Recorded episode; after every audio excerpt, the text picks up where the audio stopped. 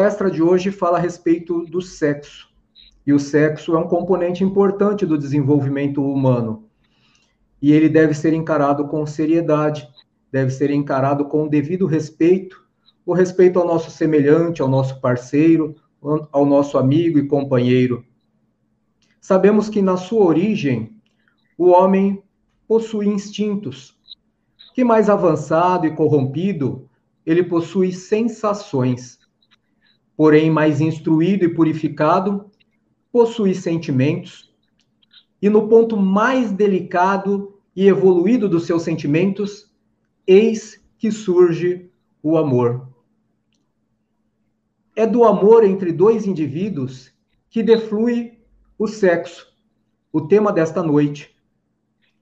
Mas se o espírito em si não possui o sexo, como nos ensinam os espíritos em O Livro dos Espíritos, pois que encarnam como homens e mulheres para que possam progredir em tudo, o que o espiritismo pode nos orientar sobre sexo e sexualidade, sobre sexualidade e a lei de ação e reação, sobre diversidade sexual.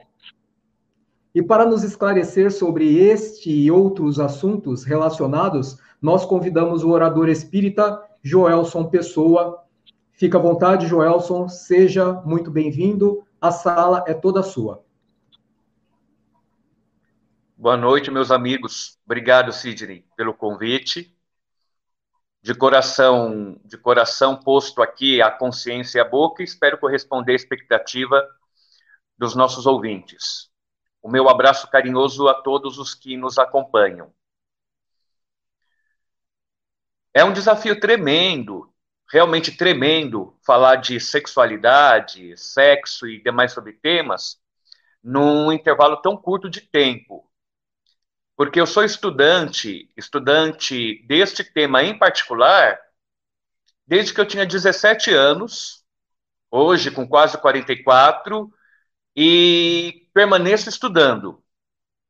Tanto que no movimento espírita no estado de São Paulo, eu fui um, do, um, dos primeiros, um dos pioneiros, fui ousado, claro que fui ousado há 20 anos atrás, em voluntariamente propor, sugerir desenvolver encontros com a temática da sexualidade, porque quando eu encontrei respostas preciosas, libertadoras, que trataram, que trataram as minhas dúvidas, eu facilmente identifiquei uma multidão de pessoas em todos os espectros da sua experiência sexual, precisando de orientações e consolo semelhantes.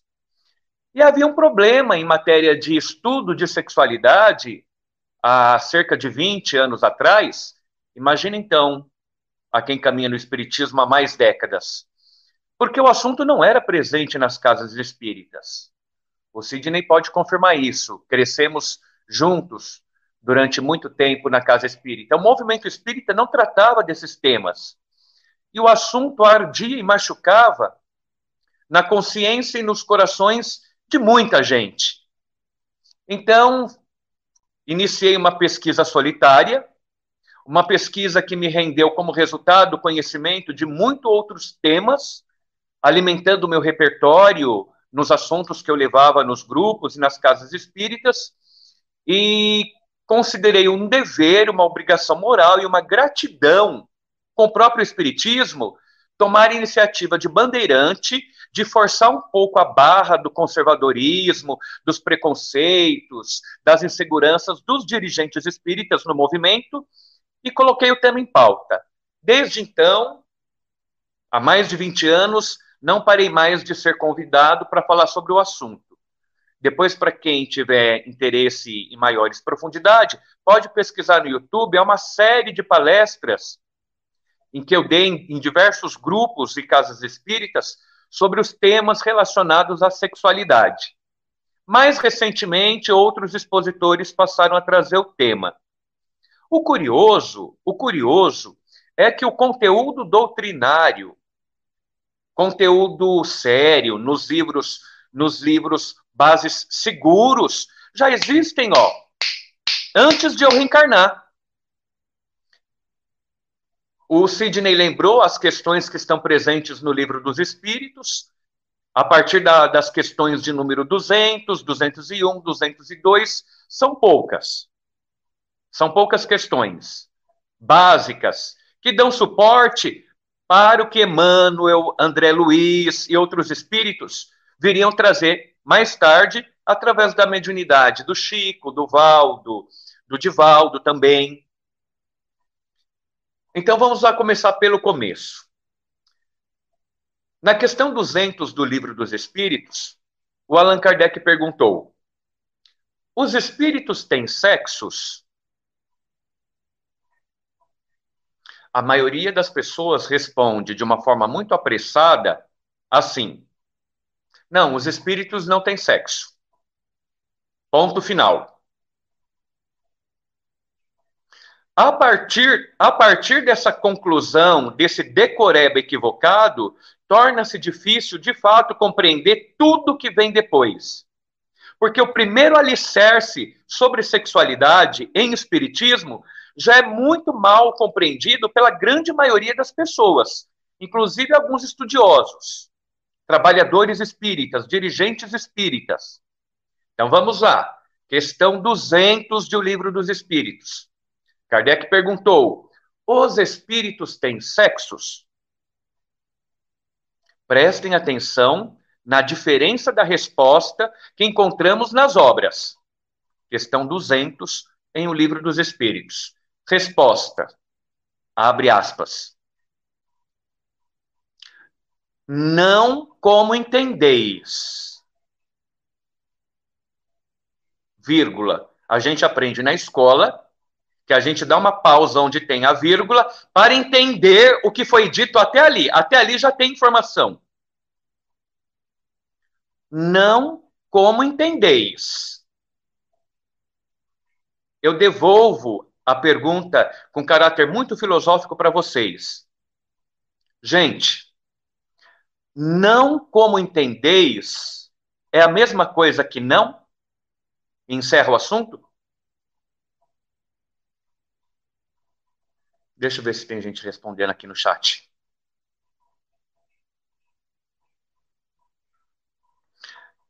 Não como entendeis, não como você entende. É a mesma coisa que não tem?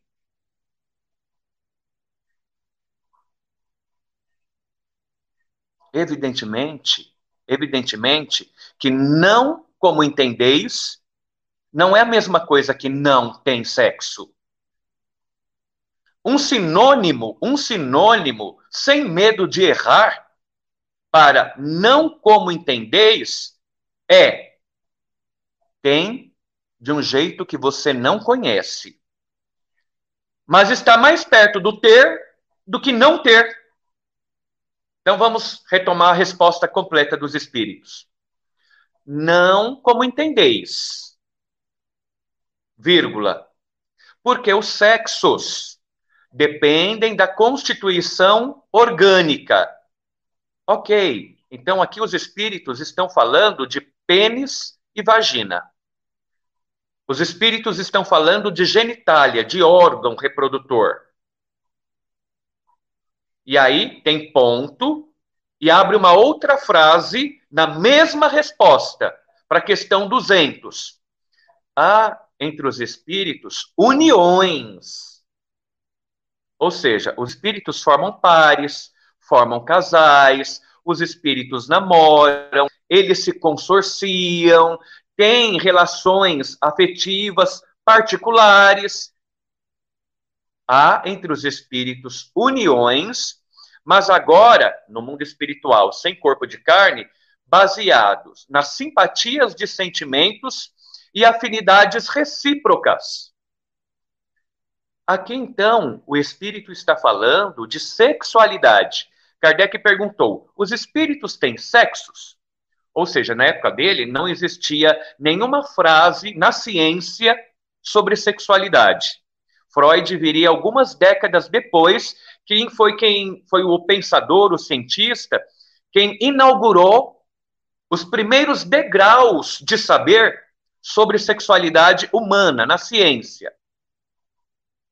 Então, Kardec foi precursor numa psicologia que ainda não existia, como ciência, foi precursor do conceito de sexualidade, embora abordando dentro dos conceitos do espiritismo, e que permanecem válidos hoje, como eu vou procurar demonstrar, fazendo a relação de teoria espírita com o que existe de mais avançado em ciência psicológica e psiquiátrica hoje, dentro desse tema.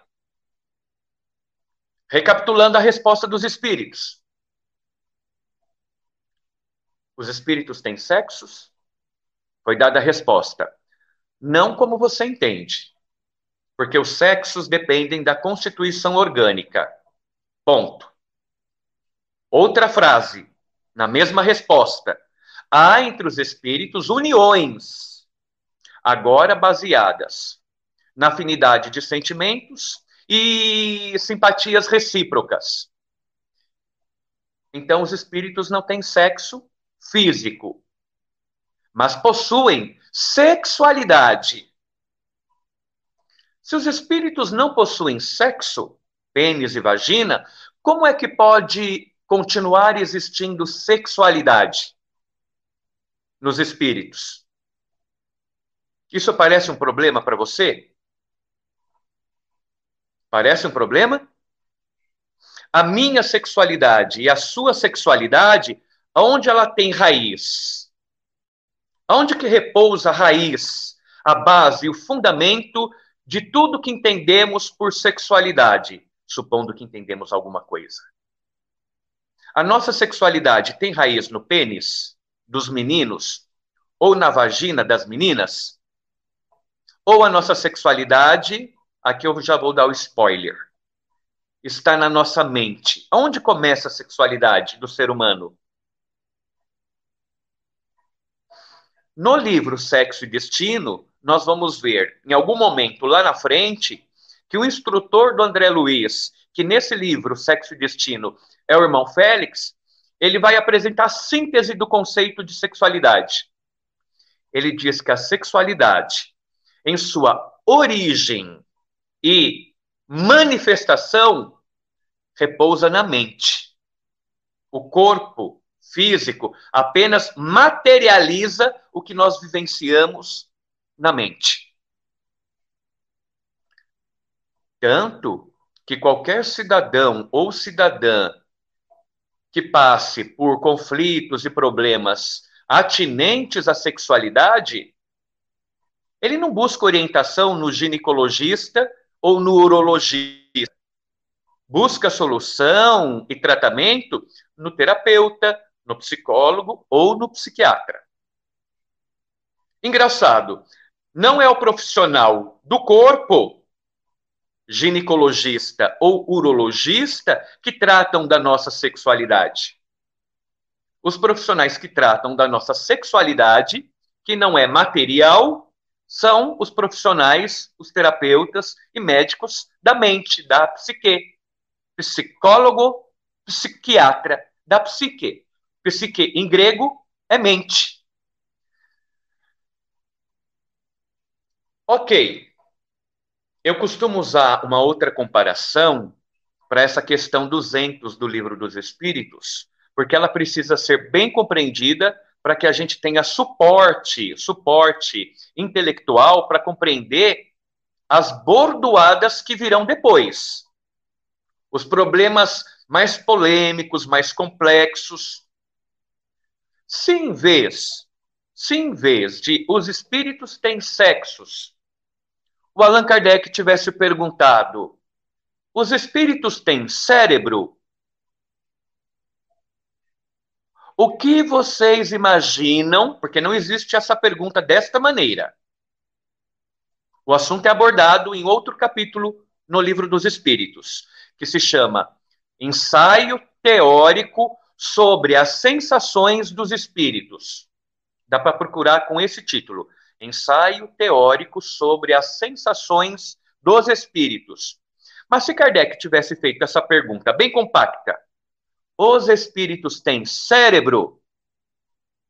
O que vocês imaginam que viria como resposta?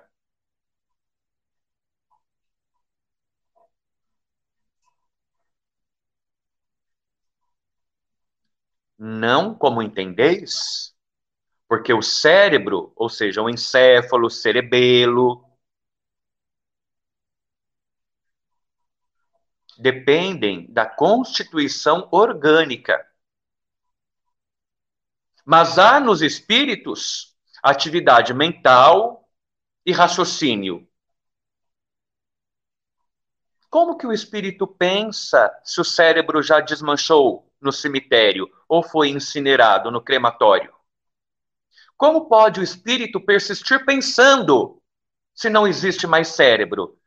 Da mesma maneira permanece viva uh, todas, as, todas as questões da nossa sexualidade depois da extinção do corpo.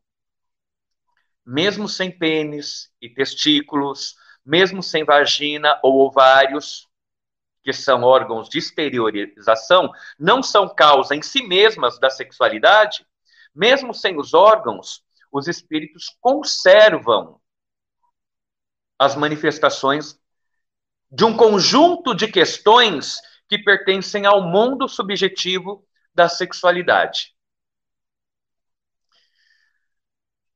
No livro Sexo e Destino, é apresentado uma trama que envolve duas famílias. As famílias Torres, a família Torres e a família Nogueira. Eu não vou contar o romance para vocês, porque isso me parece mais pobre e menos útil. Eu vou resumir a sinopse, resumir a sinopse, sem dar spoiler, porque o livro merece ser conhecido, merece ser estudado. Não daria tempo de resumir a história do livro no tempo que nós temos.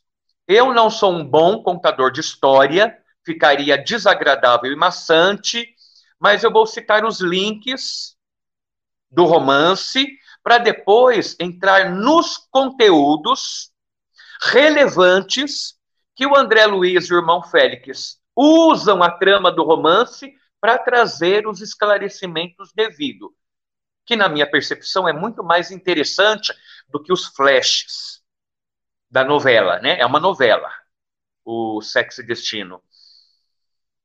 Baseado em histórias reais das famílias Torres e Nogueira. Quais são os personagens da família Torres?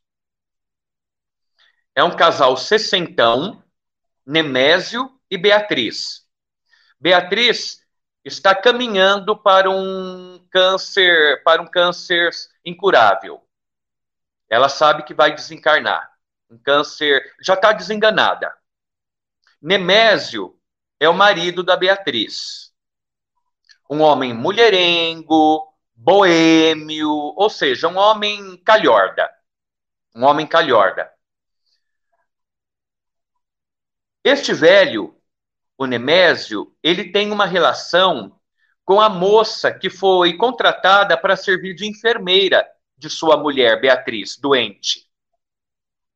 Então, enquanto essa moça, essa enfermeira, trata da Beatriz, da patroa, ela tem uma relação conjugal, extraconjugal, com o patrão, com Nemésio. Essa moça, Marina, ela tem uma irmã mais nova, adotiva, que se chama Marita. Marina e Marita, duas irmãs, fazem parte da família Nogueira. Este casal de idosos, sessentão, para quem Marina atua como uma enfermeira improvisada, tem um filho rapaz, Gilberto. E Gilberto começa a namorar primeiro a novinha, eu vou usar um ditado popular de hoje. Gilberto começa a namorar novinha, e logo depois de ter iniciado essa relação com a novinha, ele acaba se encantando muito mais pela enfermeira, a mais velha, que cuida de sua mãe. Então Gilberto fica com um pé em cada barco. Um pé com Marita, a novinha, e um pé na Marina, a mais velha. Por consequência, Marina, que começa a ter uma relação escondida com o filho do patrão, escondida por dois motivos. Por dois motivos.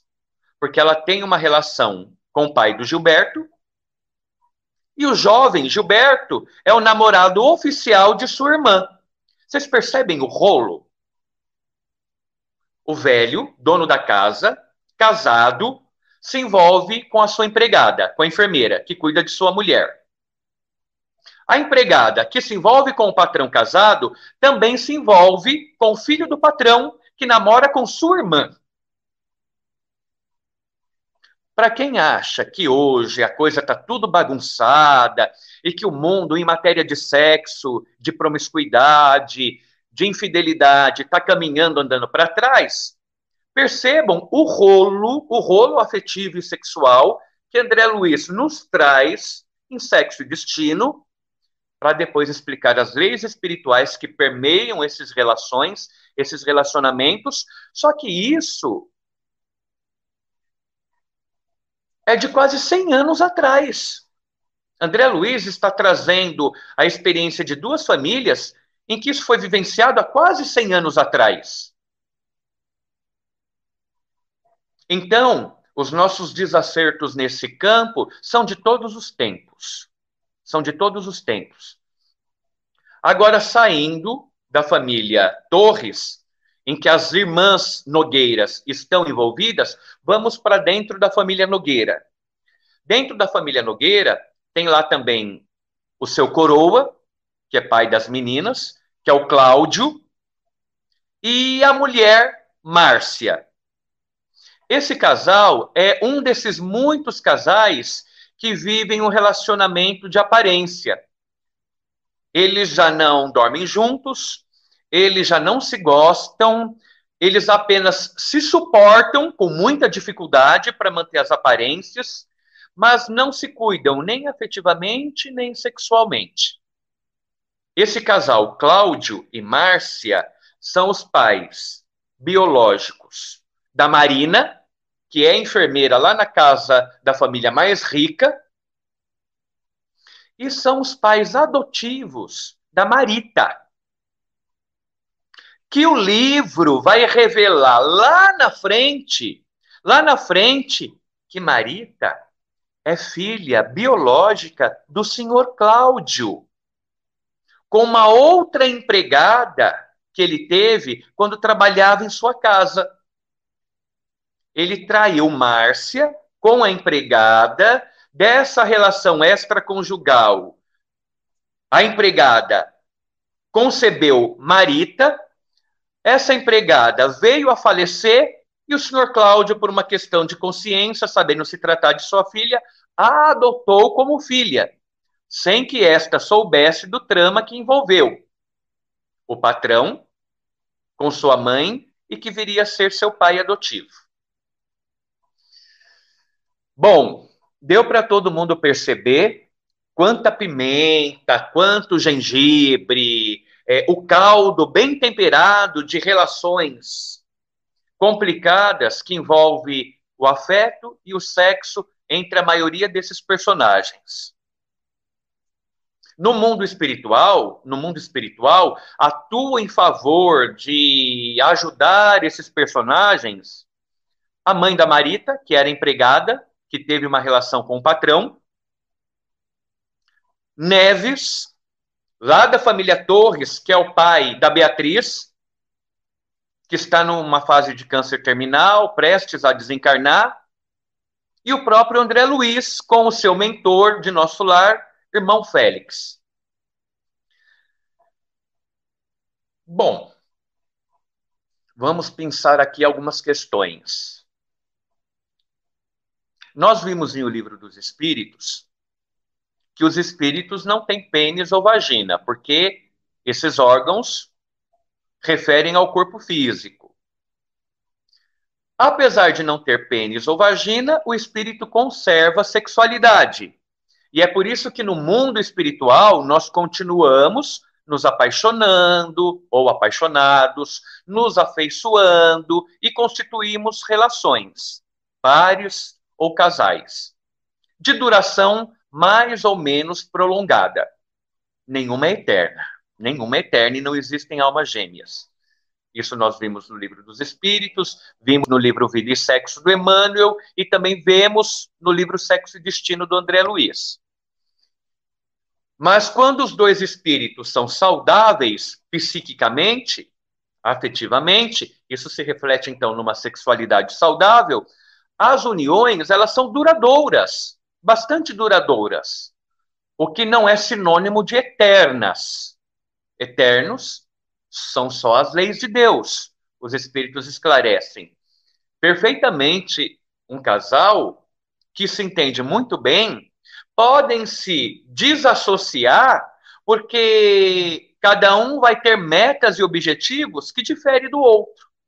Vão continuar se respeitando, se querendo bem, a relação evolui para uma amizade inaquebrantável e outros consórcios atendendo ao imperativo de outros desafios, que são necessidades de cada um de nós, se constituirão no espaço e no tempo. Essa realidade só incomoda e traz um mal-estar íntimo para pessoas que ainda são inseguras, ciumentas e desenvolvem dependência de outras pessoas, apego. Onde há apego, não há afeição sincera, há insegurança, há dependência. E toda dependência é um traço de desequilíbrio psíquico, psicológico, afetivo. Toda dependência é um problema. E nós caminhamos para a emancipação. Amar e nos afeiçoar sem possuir, e sem atentar ou restringir a liberdade da outra e do outro. Ok. Vocês conhecem uma, uma obra majestosa da Sociedade de Estudos Espíritas de Paris, na direção do Sr. Allan Kardec, que tem como apelido Revista Espírita? Conhecem essa obra, meus amigos? Revista Espírita. Aqui no Brasil, embora com dificuldade, com dificuldade, porque faz tempo que ela não é reeditada, ela é publicada num formato de enciclopédia. De enciclopédia. Que vai dos anos de 1858, ano em que a publicação inaugurou, um ano depois do Livro dos Espíritos, que foi 57, 1857, o Livro dos Espíritos. Em 1858, Kardec publicava mensalmente um periódico que se chamava Jornal de Estudos Psicológicos. E trazia como nome fantasia Revista Espírita. Spirit em francês. Essa publicação foi de 1858 até 1869, ano do desencarne do codificador, Allan Kardec. Então, nós temos hoje, quando conseguimos encontrar, uma enciclopédia com 11 volumes, cada volume pertinente a um ano, de janeiro a dezembro daquele ano.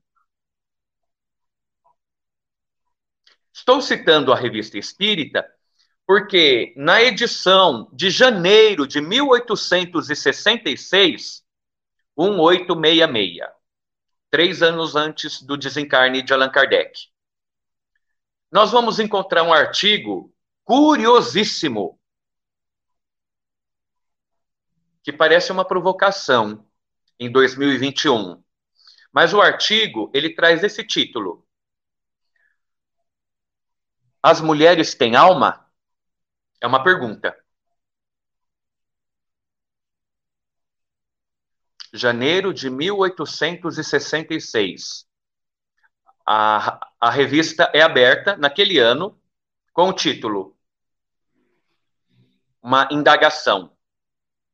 Uma especulação filosófica que Kardec aceitou debater. As mulheres têm alma?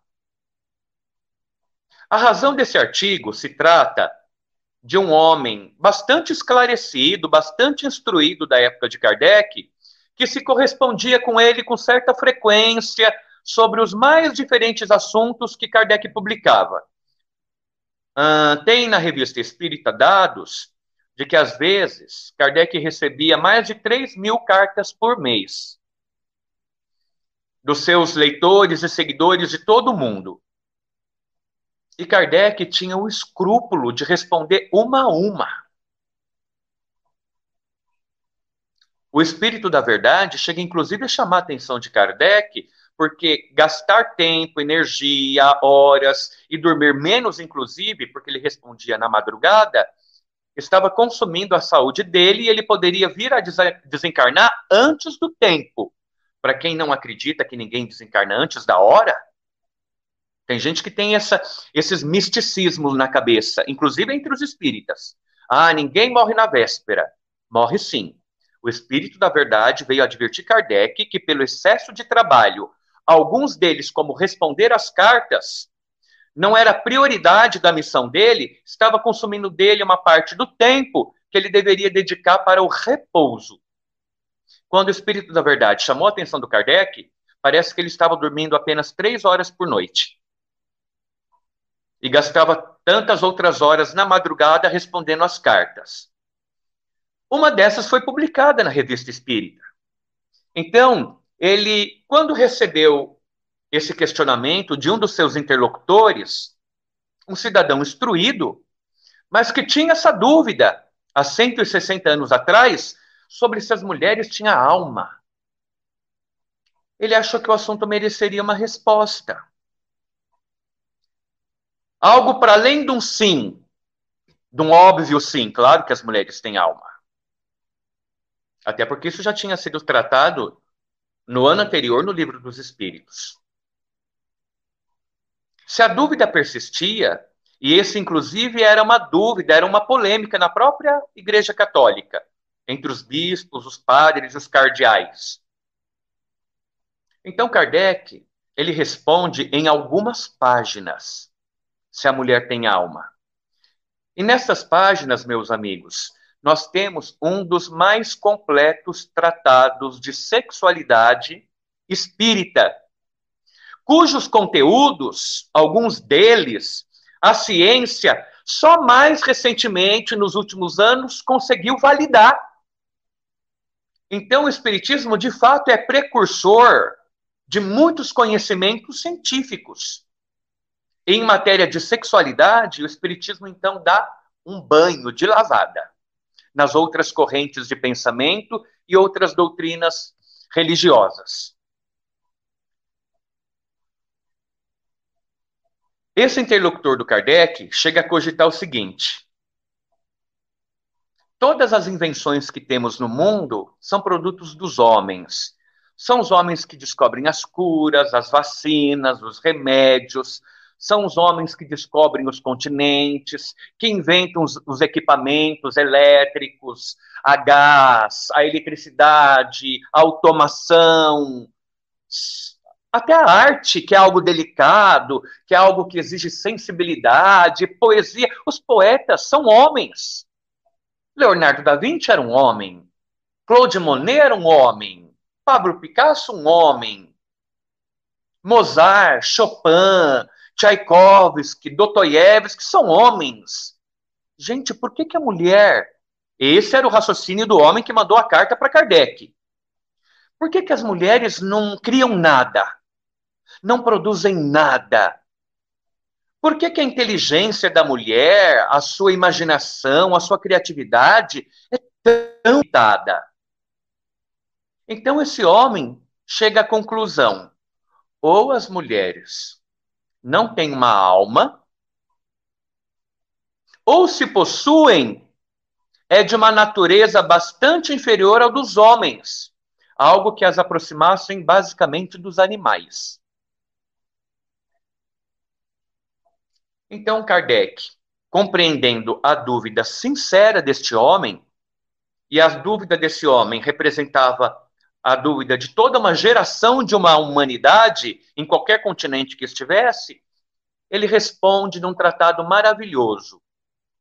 E ali, só resumindo para vocês, Kardec vai dizer algo assim: não existe diferença alguma nas qualidades dos espíritos que reencarnam como homens e que reencarnam como mulheres.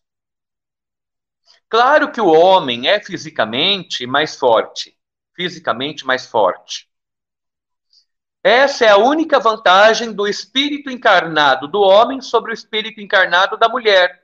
E o homem faz prevalecer a sua natureza bruta sobre a natureza física mais frágil da fêmea, da mulher.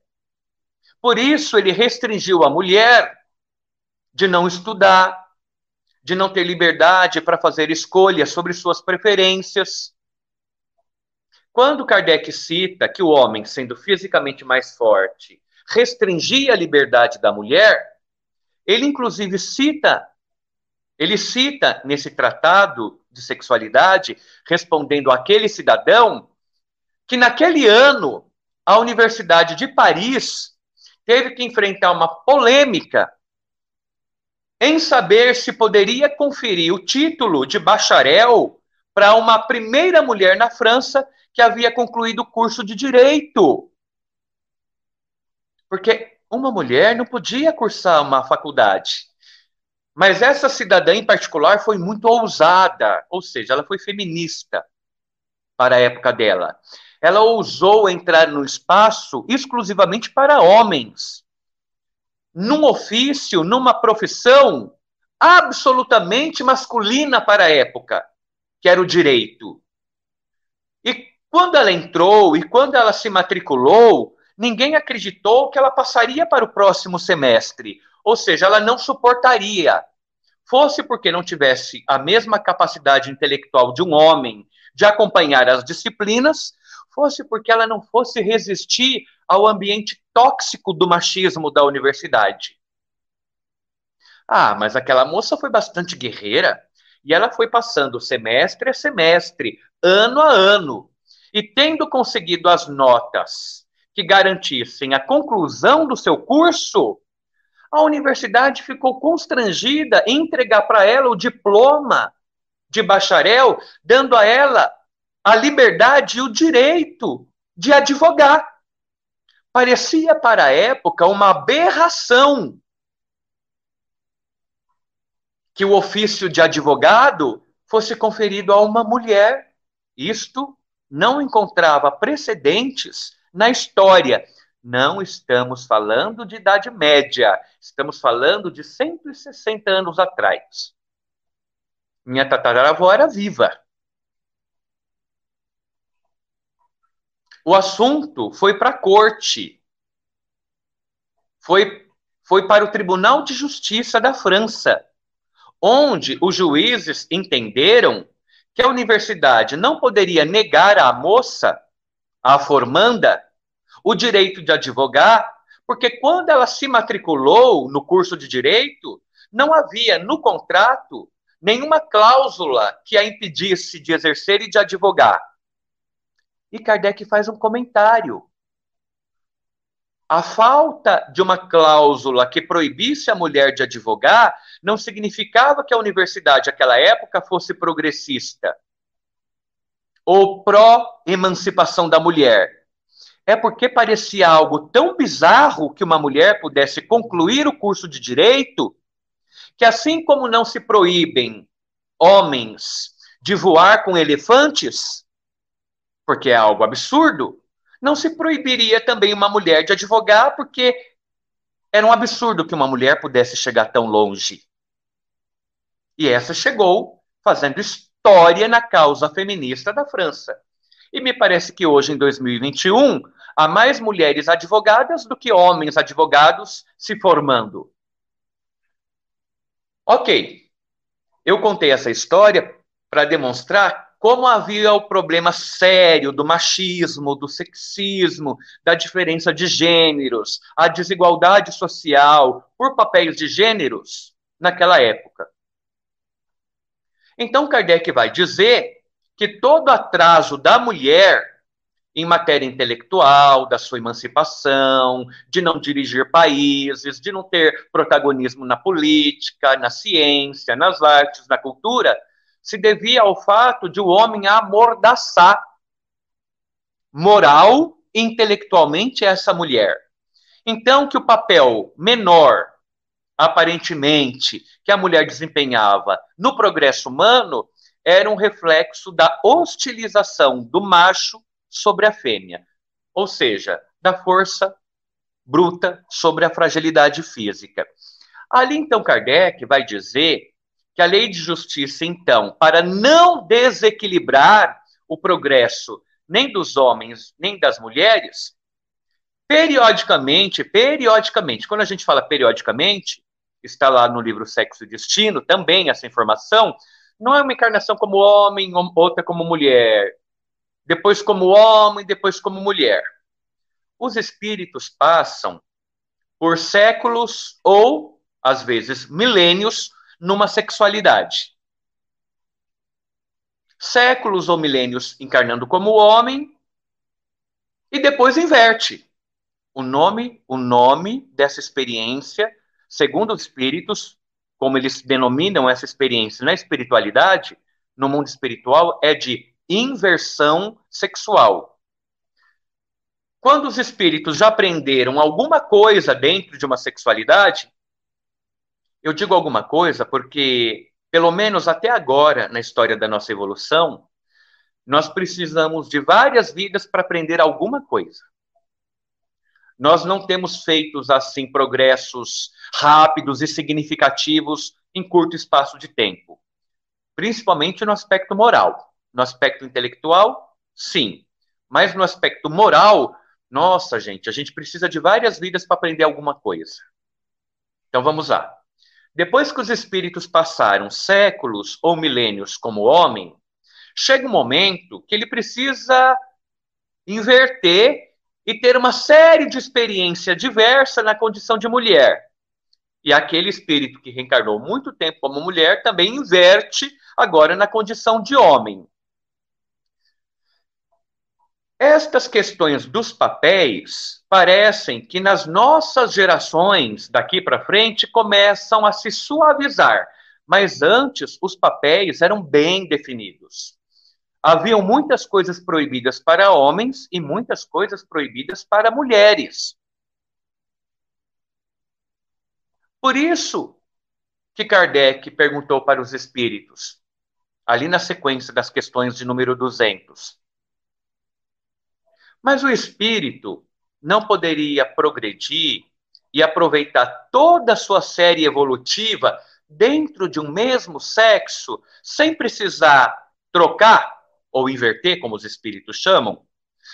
Com essa pergunta, eu tenho a sensação de que Kardec já vislumbrava uma complicação, e vamos chegar nela.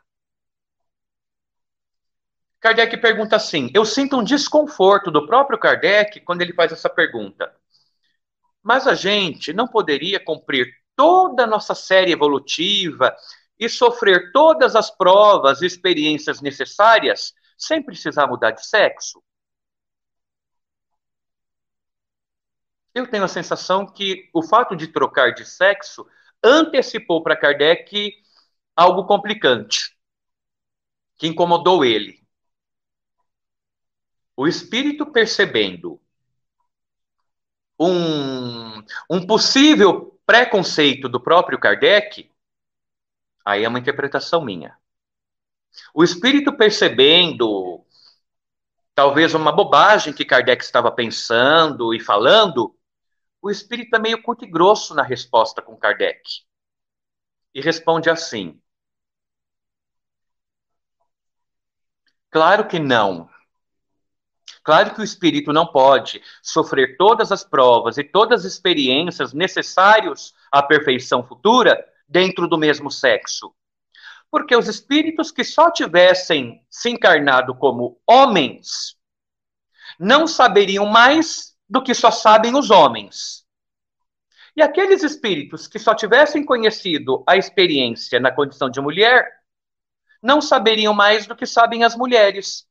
Ou seja, os espíritos partem de um pressuposto que existem experiências e perspectivas e progressos que só o homem conhece. E outros que só a mulher conhece. Então o espírito vai arrematar a resposta. É necessário o conhecimento absoluto em todas as coisas. Por isso, a alternância periódica entre os gêneros.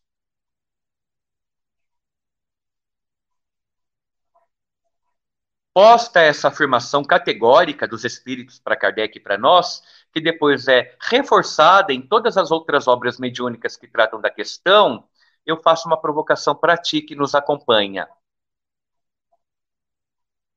Você que é menino, que está encarnado no corpo masculino, consegue encarar com tranquilidade a ideia de na próxima encarnação você vestir um corpo feminino? Com vagina? E vir a se reencarnar num meio em que a sociedade, por seus tabus, por seus preconceitos, por suas tradições, cobre de você os papéis pertinentes à mulher? Pensa que você pode reencarnar numa família conservadora evangélica, de matriz evangélica, em que a mulher continua em 2021 não podendo fazer várias coisas. Pensa que você pode reencarnar no Irã, na Arábia Saudita, no Paquistão, onde aquela ativista dos direitos humanos, a jovem Malala, depois dá um Google para recordar quem é Malala. Ela foi violentada e quase assassinada por deflagrar e ser a líder de uma campanha que exigia que as mulheres no seu país, as meninas, tivessem direito e acesso à escola, tanto quanto os meninos. Ou seja, o Paquistão está vivendo hoje, nos últimos anos da Idade Moderna, o que a França de Kardec estava vivendo há 150, 200 anos atrás. Olha como ainda há culturas e países atrasados no tempo. Você homem, homem, macho alfa, que tem orgulho de ser homem, macho, das tradições machistas, inclusive, poderia na próxima encarnação reencarnar num corpo de mulher, com vagina e tudo, mas não reencarnar aqui numa família moderna do centro de São Paulo ou de uma grande capital e reencarnar lá no interior do Paquistão, Entenderam onde eu quero chegar com os estudos? Entendem porque dentro da lei de justiça, a, a lei de progresso, apesar da lei de progresso, existem culturas e países que estão parados no tempo, tipo 200 anos atrás de nós? É porque há espíritos que precisam ainda dessa lição. Há espíritos que, por lei de afinidades, das suas imperfeições, dos seus vícios, dos seus atrasos, precisam sofrer coletivamente o que fizeram outros sofrer. E aqui estou falando especificamente em questões de problemas de gênero, de lei de igualdade de homem e mulher.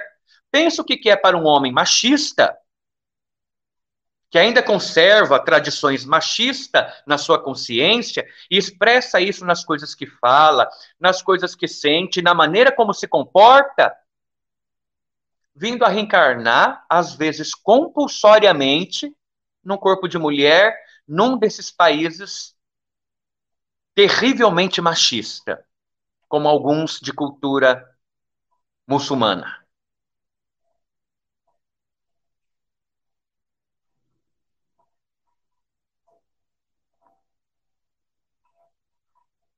E a mesma pergunta provocante eu lanço às meninas. Esses espíritos que estão encarnados em corpo de mulher. Você lida com tranquilidade perante a perspectiva espírita e muito plausível de já na próxima encarnação você vestir um corpo masculino e enfrentar as cobranças, os tabus, os preconceitos, as proibições que esse gênero sofre, mais ou menos, dependendo da cultura em que houver o filtro dessa reencarnação. Por exemplo, tem uma música que diz: Então vou embora, homem não chora e nem pede perdão.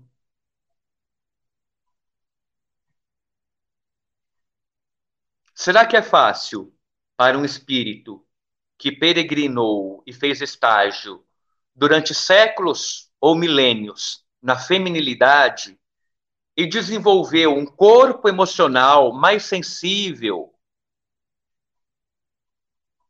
mais delicado, mais intuitivo, mais empático, mais carinhoso, mais doce, reencarnar num corpo de menino e nessa condição ser privado, ser inibido, ser constrangido na expressão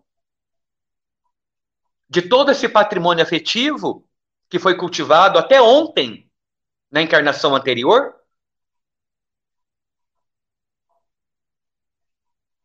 Ok, voltamos então para o Tratado de Sexualidade do Allan Kardec, na resposta para aquele cidadão sobre se as mulheres tinham alma, na edição de janeiro da Revista Espírita de 1866. Então, Kardec, quando ele estava explicando que para que a lei de justiça se faça com igualdade, que os homens de fato prevalecem sobre as mulheres. Kardec concorda que o homem é tirano. E foi, né? Mais ainda do que é hoje. O homem foi tirano em toda a história da civilização, com poucas exceções nos pontos geográficos do planeta. O homem foi tirano sobre a mulher, mas a fim de que, num espaço de tempo que não é o presente, para que houvesse equilíbrio nessa balança, os espíritos então alternam as posições. Então, aquela, aquele espírito que há muito tempo estava sendo subjugado na condição de mulher, passa a reencarnar na condição do homem privilegiado. E aquele homem, aquele espírito, que durante séculos e milênios era o subjugador, era o dono da mulher, passa então a se encarnar como mulher.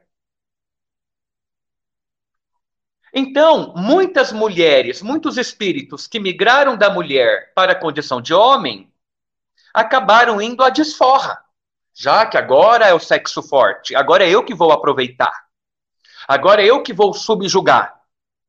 Estou falando de espíritos que não cultivaram valores como perdão. Muitos de nós não, não cultivamos ainda essa joia da, da, do, do, do corolário de virtudes. Por sua vez, aqueles espíritos que estavam acostumados em agredir, violentar e cercear a liberdade da mulher, passou por sua vez a ser a mulher cerceada de liberdade e com justiça. Sendo muitas vezes, então, essas mulheres revoltosas e feministas que não suportam ser tratadas como menor. Porque até ontem estava no primeiro lugar do pódio na condição de macho alfa. A roda das reencarnações rodou e agora é mulher. E esse espírito, que até ontem era homem, se sente profundamente humilhado naquela condição de subserviência que o irmão, que o pai e futuramente o pretendente vai lhe tratar. Quer liberdade, quer igualdade, não sou posse de ninguém. Meus corpos, minha regra, que é um lema em voga hoje nos movimentos feministas. Então, nós vemos hoje algumas mulheres feministas, não posso generalizar, ok? Mas muitas das líderes mulheres feministas, até recentemente, eram um homem machista, cerceador da liberdade. E agora que se vê constrangido o espírito na condição de mulher, sendo privado de liberdade e sendo tratado com desrespeito, como objeto sexual, ele se revolta. E luta, então, para derrubar um muro de machismo que esse mesmo espírito ajudou a construir nas existências passadas. É assim que tudo se encadeia na lei de justiça, amor e caridade. Aqueles que ajudaram a atear fogo no terreno do coração alheio, é hoje quem é compelido a vir a apagar esse fogo, ainda que se fira ou que pereça nas brasas que acendeu no passado. essa metáfora do incêndio é o que envolve então as famílias, as famílias em laços consanguíneos propriamente ditos, em relações complicadas e enfermiças do ponto de vista moral e espiritual. Filha que não confia na mãe, filho que não confia no pai e vice-versa. É como se os, a relação entre pais e filhos fossem marcados pelas mais ferrenhas adversidades. É porque esses espíritos, por uma intuição, já que a reencarnação empana a memória ilustrativa, mas conserva-se viva a intuição de que às vezes este hoje que é o meu pai ou minha mãe já foi um adversário terrível da minha felicidade, principalmente em assuntos afetivos e sexuais. Quando, por exemplo, mãe e filha da atualidade já perpetraram crimes e planejamentos terríveis disputando um mesmo homem. Ou pai e filho já se envolveram em violências, em assassinatos, em tramas sórdidas, pelo fato de os dois serem doentiamente apegados à mesma mulher. E às vezes esses amantes rivais com essa mulher, ou essas amantes rivais com este homem comum, reencarnam numa mesma família. Para que a condição nova da paternidade, da maternidade, da irmandade possa constituir um obstáculo poderoso para aquele sentimento de posse desenfreado. Claro que ressumam ciúmes. Claro que podem ainda permanecer como carvão em brasa, acendido por certas correntes de ventos, reacender e pai apresentar pela filha certas inclinações proibidas pelo código moral e civil dos homens. Pode, em relação à mãe, pelo filho, se reacender certas paixões e inclinações proibidas, ou da filha pelo pai, ou do filho pela mãe e vice-versa. A contrapartida pode vir tanto do filho para com os pais ou dos pais para com os filhos. Esse problema o célebre Sigmund Freud estudou e, utilizando as metáforas da mitologia grega, nomeou como complexo de Édipo, quando o pai se interessa pela filha, quando a filha se interessa pelo pai, e complexo de Electra, quando a mãe se interessa pelo filho, é, quando a mãe se interessa pelo filho e o filho pela mãe. Eu acho que eu inverti. Complexo de Édipo, complexo, complexo de Édipo. O sentimento do filho pela mãe e complexo de Electra, o sentimento da filha pelo pai. Embora possa partir do pai para a filha e possa partir da mãe para o filho. Eu coleciono no meu aprendizado alguns depoimentos de casos reais, dentro do espaço espírita e fora do espaço espírita.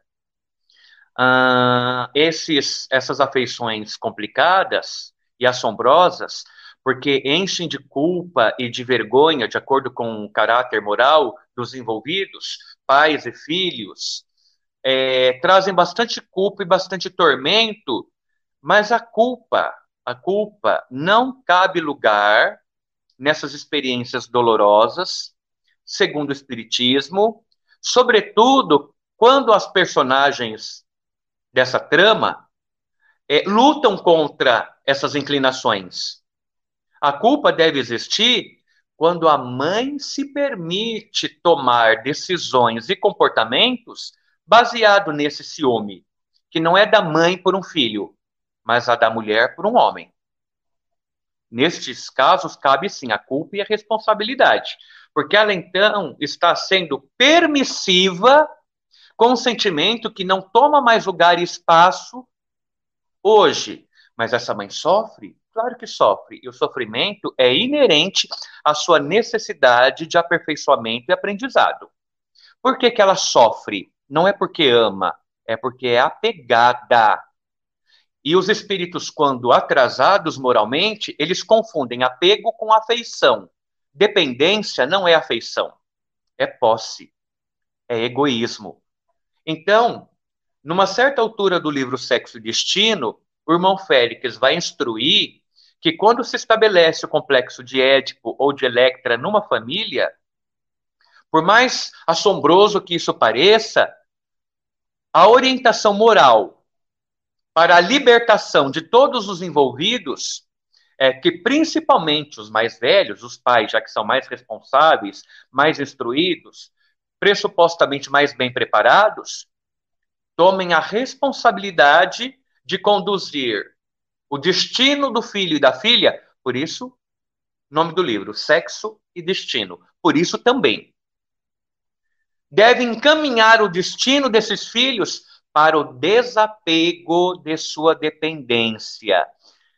Os espíritos afirmam que, neste caso, a mãe, quando tem pelo filho um sentimento que transcende a maternidade e fala mais alto a mulher fêmea pelo homem macho, a terapêutica para esse espírito que está temporariamente na condição de mãe é tudo fazer para concorrer para que o seu filho se afeiçoe uma outra mulher, desvinculando do seu coração essa dependência de caráter sexual. E o pai, a mesma coisa com a filha. Tudo fazer e favorecer para que ela se envolva com um companheiro que possa lhe fazer bem e que esse outro companheiro que vai lhe fazer bem não seja esse, esse espírito na condição de pai. É outro homem, então, que deve permear o destino da filha que secretamente eu queria para mim como se fosse minha mulher. Dramas inconfessáveis e que o Espiritismo coloque em cima da mesa para que a gente conheça, se identifique, para que a gente possa evitar para nós mesmos essas situações complicadoras para o futuro. E a gente consegue evitar isso não desenvolvendo apego em relação às pessoas. Apego é dependência, apego não é afeição. É amar sem possuir, é amar sem reter, sem aprisionar. Amar sem ser egoísta. Inclusive respeitando a liberdade da outra pessoa quando ela resolver que não quer mais continuar caminhando ao meu lado. Quais são, ah, ou qual é a principal causa do feminicídio tão, tão combatido e muito bem combatido atualmente? O sentimento de posse que não tem nada a ver com afeição e com amor, o sentimento de posse que o homem tem sobre a mulher. E esse sentimento de posse cria uma dependência que só existe na cabeça da pessoa. A posse nunca é algo real. É sempre imaginário. É uma noia, é uma brisa entorpecedora das emoções desequilibradas. E quando a pessoa desenvolve a dependência, o sentimento de posse, ela cria uma noia de segurança na sua vida íntima. Porque para ela não é uma ilusão, para ela é uma verdade a ideia de posse, mas que só existe no mundo dela. Quando a outra pessoa começa a ter comportamentos que provam para mim que eu não tenho a posse sobre o outro, sobre a outra, eu me sinto inseguro. Eu me, e essa insegurança pode me levar a desespero, de acordo com o meu desequilíbrio, e nesse desespero eu violento, eu encarcero, eu executo, chego às vias de fato, me suicido se, se não suporto o drama em que eu próprio me enredei. Então as pessoas inseguras, inseguras, e são inseguras porque são egoístas, que desenvolvem a ilusão de posse sobre o outro, e busca e busca afivelar essa posse para uma ilusória sensação de segurança, ela cria dramas para si no presente e no futuro, que são essas reencarnações dolorosíssimas e complicadas. Saindo do complexo de Édipo e de Electra, Kardec vai dizer então, lá naquele tratado da Revista Espírita, que quando os espíritos então para que haja balanço, equilíbrio na balança da justiça, quando os espíritos invertem do masculino para o feminino e do feminino para o masculino, é nessa transição que se dá para o novo sexo que o espírito então pode apresentar na sua nova encarnação agora. Antes era menino e agora é menina. antes era menina e agora é menino em corpo, pode apresentar agora, na sua nova condição, na mudança de sexo, os, o caráter, os sentimentos e as preferências do sexo que acabou de deixar. E aí ele vai arrematar. Quando ele aborda a questão da diversidade sexual, quando não existia essa palavra. Nem a palavra homossexualidade existia nessa época de Kardec. Então ele vai explicar assim: assim se explicam certas anomalias aparentes. Ou seja, aparentes porque parecem anomalias. Mas ele está explicando que assim se explicam. Não são anomalias. É explicado por que, que existem meninos no corpo que são meninas no comportamento nos sentimentos, no caráter, na preferência. E por que, que existem meninas no corpo apenas, mas que são meninos no comportamento, nos gostos, no caráter e nas preferências? Assim se explicam certas anomalias aparentes notadas no caráter de certos homens e de certas mulheres. Essa explicação sobre o problema de gênero, de diversidade sexual, de homossexualidade, de bissexualidade ou de transexualidade, como é chamado mais recentemente, algumas intensidades dessa mudança de gênero, da incompatibilidade aparente da mente com o corpo, que a psiquiatria estuda muitíssimo esse tema hoje, a psicologia também. Em tempo, eu digo, eu sou estudante de psicologia e eu vejo como o espiritismo veio na frente para socorrer a psicologia em muitas questões mas notavelmente nessas de sexualidade. O Espiritismo já trouxe essa consolação para os espíritas desde este artigo de Kardec, desde janeiro de 1866. E eu, infelizmente, cresci é, em alguns espaços espíritas, no movimento espírita, vendo educadores e palestrantes falar de sexualidade, de homossexualidade, dos, dos problemas que envolvem a identidade de gênero e, e a diversidade sexual, com o mesmo preconceito e com a mesma ignorância que a gente está mais acostumado a ver de certos pastores evangélicos, onde não existia nada de espiritismo para embasar o discurso desses oradores, desses evangelizadores ou desses palestrantes.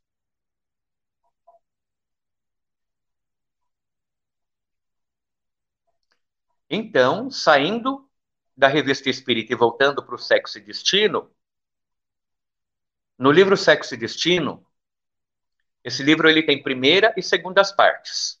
Primeira e segunda partes. Na segunda parte do livro Sexo e Destino, no capítulo 9 dessa segunda parte,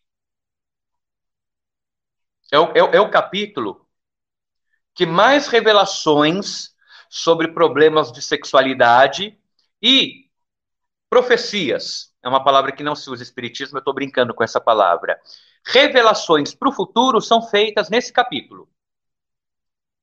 Qual capítulo? Capítulo 9, da segunda parte do livro Sexo e Destino. O irmão Félix conduz André Luiz a, a um bairro, a um distrito de nosso lar, que é um complexo Eu vou comparar com a USP, tá? Com a Universidade de São Paulo. Eu vou comparar, para dar uma ideia. É um bairro cheio de ruas e alamedas. Em todas essas ruas e alamedas deste bairro, há edifícios, blocos de edifícios. Esse distrito, em nosso lar, é chamado de Almas Irmãs. É um complexo universitário, é um complexo acadêmico, escolar. Esse complexo ele existe para tratar todas as questões referentes à sexualidade, todas. Então, cada bloco de prédio tem a sua disciplina em particular. E ali, o irmão Félix, que é o mentor do André Luiz nesse estudo, passeia com ele pelas alamedas, pelos blocos, mostrando qual é a especificidade de cada bloco, de cada disciplina. E ali, um dos acompanhantes daquela excursão, no Almas Irmãs,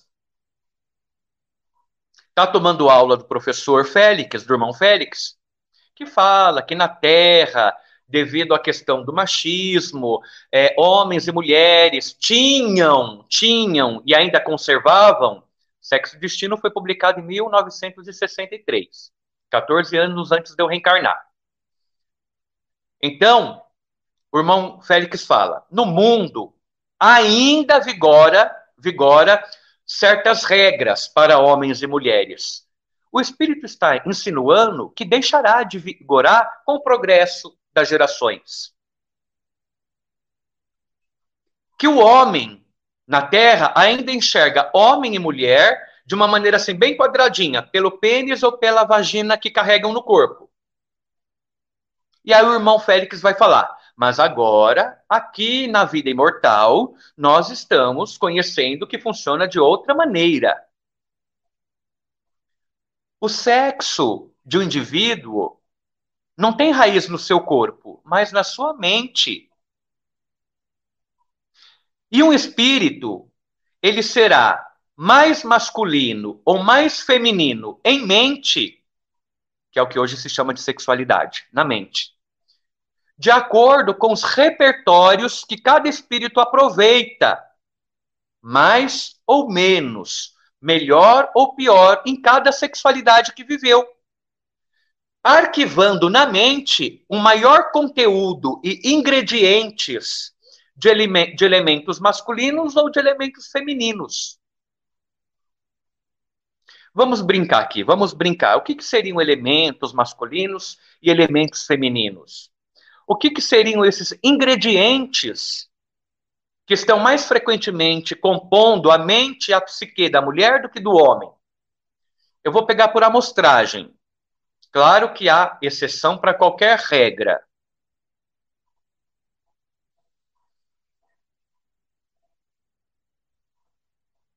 É mais provável, é mais provável que um homem ou uma mulher fazendo compras na feira ou num supermercado, se encante na banca de flores e olha ali para um vaso de violeta e imediatamente olha para aquele vaso de violeta e entende que ela ficará perfeita sobre um móvel, no centro da mesa, num aparador, no peitoril da janela. Óbvio que a resposta, embora hajam homens que se comportem dessa maneira, a maioria das mulheres terão esse comportamento mais do que os homens. A pergunta que fica: por que, que a mulher, por exemplo, tem mais esse gosto estético? Por que, que a mulher que se preocupa mais em colocar uma toalha sobre a mesa, trocar uma cortina da janela, fazer as coisas combinar? Por que, que esse comportamento é muito mais frequente entre as mulheres? Do que entre os homens? É porque na sua educação a mãe exigiu que ela fosse assim? Qual é a mãe que ensina que uma mulher, quando cresce e tem sua casa, precisa ir na feira ou no supermercado e comprar uma violeta e colocar sobre o móvel e sobre uma toalhinha? Não, isso não é ensinado na escola. E nem é uma ordem que é passada de mãe para filho. Isso é expressão de um dos ingredientes mais presentes e desenvolvidos em mulher do que em homens, que é o senso estético. O senso estético tem relação com todas as atividades artísticas. É quem preza não só pelo prático, o homem é mais prático, em geral. A mulher gosta da praticidade sem dispensar a beleza, a estética, o aconchego, Ora, mas um homem raiz, conservador, machista, ah, não quer nem saber disso. Mas a lei de justiça, a lei de progresso, que leva todos nós para a perfeição, quer que esse espírito um pouco bronco, um pouco bruto, também tenham nuances de sensibilidade, de bom gosto, de beleza, de percepção artística, quer.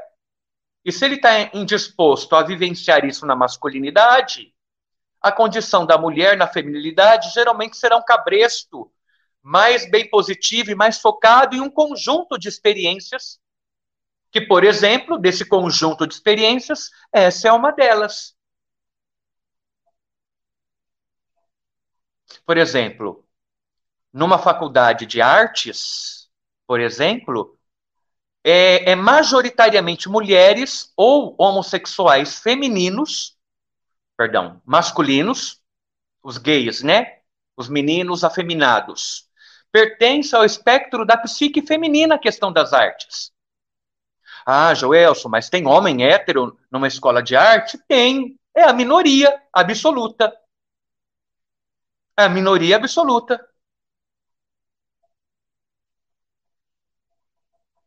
E na engenharia mecânica?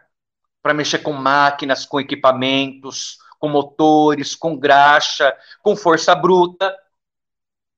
São predominantemente os homens, os heterossexuais.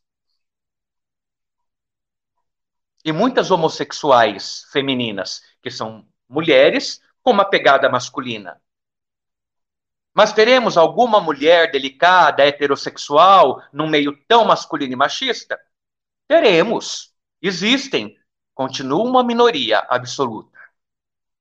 Então, para que a gente possa aprender de tudo e nos tornarmos experts, isso para o futuro, ok? Ninguém precisa ter ansiedade e pressa de fazer tudo agora, óbvio. Para o futuro, nós deveremos acumular expertise em todas as ciências, em todas as artes, em todas as disciplinas, em todos os conhecimentos. Ah, existe uma série de conhecimentos e de predicados que desenvolve mais um sexo e mais no outro. E a gente troca periodicamente. Nessa troca, se estabelece aquele período da transição, que é o período da inversão sexual, onde alguns vão manifestar bissexualidade, homossexualidade, transexualidade. E a forma como cada um vai expressar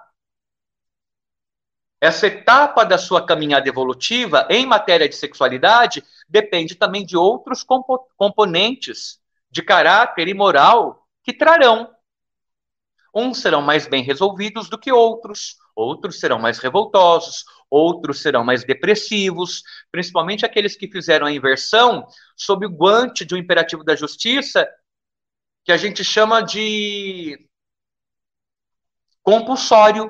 Ele não participou do planejamento reencarnatório para vir na condição inversiva. É uma expiação para aquele espírito. Ele não concorda, ele não aceita, ele se rebela.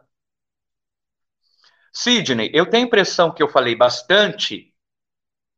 Vem em meu socorro e levante alguma questão que eu possa comentar melhor. Não sei se você está tendo acesso ao chat. Eu não estou lendo o chat. Se há alguma questão que mereça aqui mais ênfase. Joelson, é, tinha uma pergunta no chat que eu acho que foi respondida logo na sequência, que foi do Carlos Roberto Oliveira. É, ele colocou: é por isso que na época atual existe diversas opções sexuais devido a experiências vividas em, em reencarnações.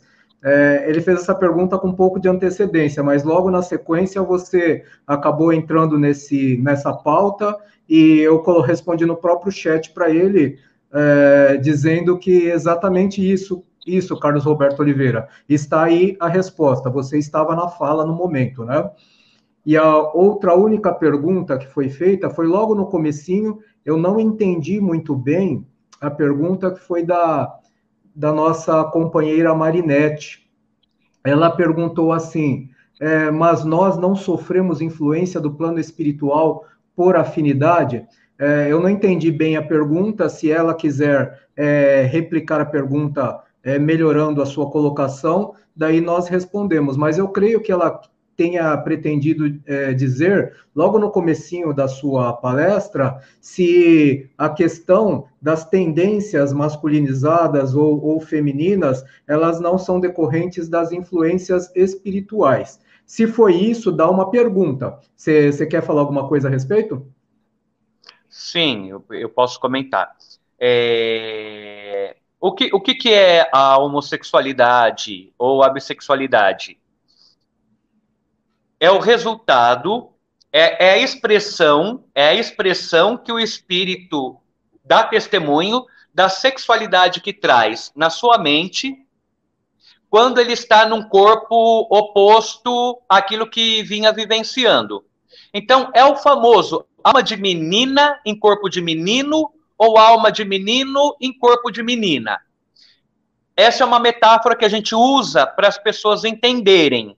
Só que quando a gente diz alma de menino, não significa que aquela alma de menino será alma de menino para sempre.